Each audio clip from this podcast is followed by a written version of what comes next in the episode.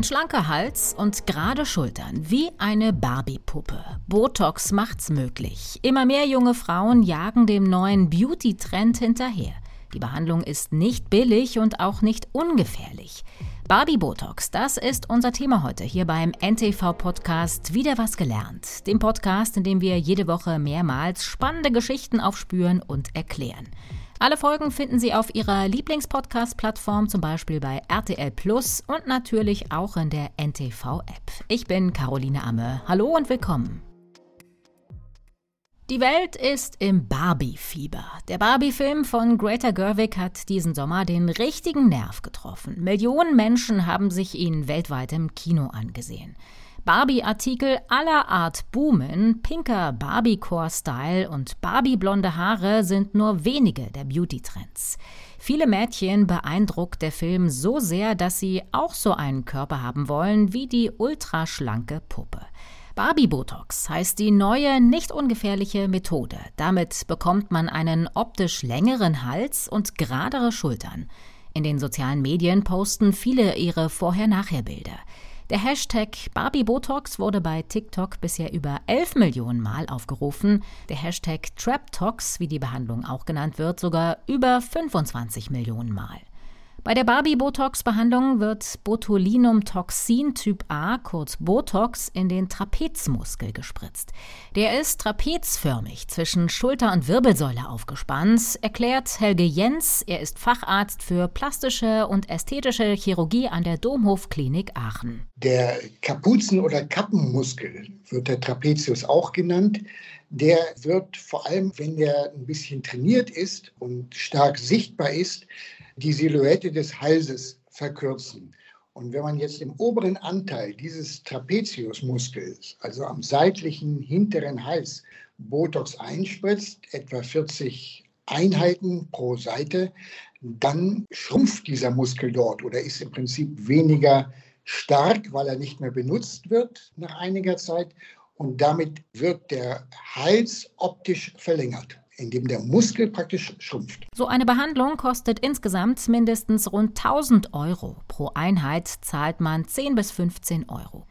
Bekannt ist Botox eigentlich vor allem für die Behandlung von Falten. Im kosmetischen Bereich ist es zugelassen, um Falten im Gesicht zu glätten, wie die Glabella-Falte, die Zornesfalte zwischen unseren Augenbrauen und Krähenfüße in den Augenwinkeln. Alle anderen Behandlungen sind off-label, das heißt nicht zugelassen. Darunter fällt auch die Barbie-Methode. Aber auch im medizinischen Bereich wird Botox schon länger genutzt. Unter anderem kann es Schlaganfallpatienten helfen, spastische Muskelanspannungen zu lösen. Und das hilft auch bei chronischer Migräne. Dafür wird das Mittel in die Muskulatur an Stirn, Nacken und Schultern gespritzt. Botox ist das stärkste natürlich vorkommende Gift der Welt. Das Protein wird aus einem Bakterium gewonnen, das Lebensmittelvergiftungen auslöst. Für das Medikament wird der Wirkstoff natürlich stark verdünnt. Er entspannt die Muskulatur. Botox wirkt im Prinzip immer gleich. Es verhindert, dass die Nerven ihren Botenstoff, das ist Acetylcholin, an den Muskel weitergeben können. Der hat also eine spezielle Andockstelle für dieses Acetylcholin. Und wenn das Botox sich an diese Andockstelle des Muskels legt und das Acetylcholin nicht mehr an den Muskel ansetzen kann, antwortet der Muskel nicht. Der ist praktisch gelähmt. Klassischerweise, wenn Sie jetzt oben im Gehirn sagen, ich gucke jetzt mal böse meinen Gegenüber an und das Botox ist vorher eingespritzt worden, dann antwortet der Muskel nicht mehr und sie gucken weiterhin nett und freundlich. Der Effekt einer Barbie-Botox-Behandlung hält etwa vier bis sechs Monate an, sagt Helge Jens. Das Botox wird wieder abgebaut, der Muskel regeneriert sich. Wer weiterhin so aussehen will wie eine Barbie-Puppe, muss sich das Mittel spätestens alle sechs Monate neu spritzen lassen. Die Behandlung ist nicht ohne Risiko. Der Trapezmuskel ist dazu da, den Kopf, die Schultern und die Schulterblätter in verschiedene Richtungen zu bewegen. Wenn der Muskel durch Botox entspannt wird, kann er seine eigentliche Funktion nicht mehr ausführen. Der Muskel ist ja im Prinzip nicht dazu da, dass er optisch den Hals verkürzt, sondern er hält den Kopf an der Seite. Und wenn Sie den schwächen, kann das durchaus dazu führen, dass man vor allem in der ersten Zeit den Kopf nicht mehr so aufrecht halten kann und der zur Seite abkippen kann. Das ist schon eine deutliche Gefahr bei solchen Behandlungen, die im Prinzip auch wenig erforscht sind und wo es wenig wissenschaftliche Literatur darüber gibt. Auch Nebenwirkungen wie Lähmungen sind möglich, wenn Botox nicht an der richtigen Stelle gespritzt wird, warnt Helge Jens. Deutschland gehört zu den Ländern mit den meisten ästhetisch-plastischen Eingriffen auf der Welt, nach den USA, Brasilien, Japan und Mexiko. Am häufigsten werden hierzulande Faltenbehandlungen gemacht, Botox-Injektionen liegen auf Platz 4. Obwohl der Trend von Schönheitseingriffen insgesamt nach oben geht, gab es vergangenes Jahr halb so viele solcher Falten- und Botox-Behandlungen.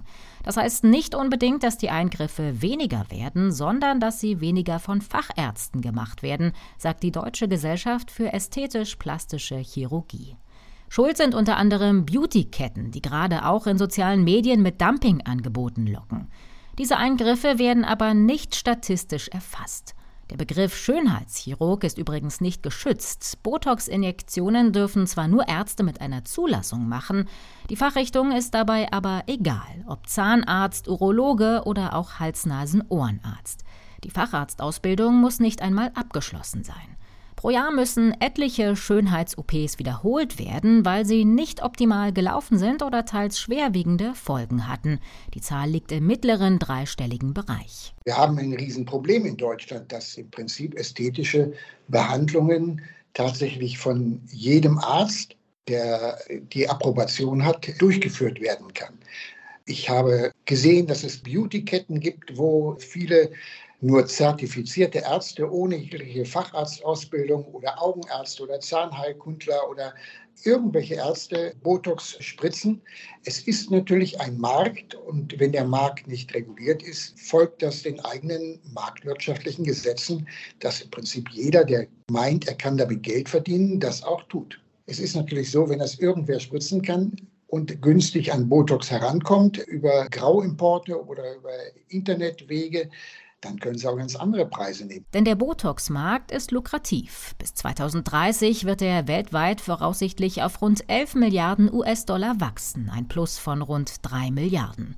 Ein schlanker Hals wie Barbie, das geht auch günstiger und ohne Spritze. Bei einem verspannten Trapezmuskel empfehlen Experten Wärme, Massagen und vor allem Bewegung.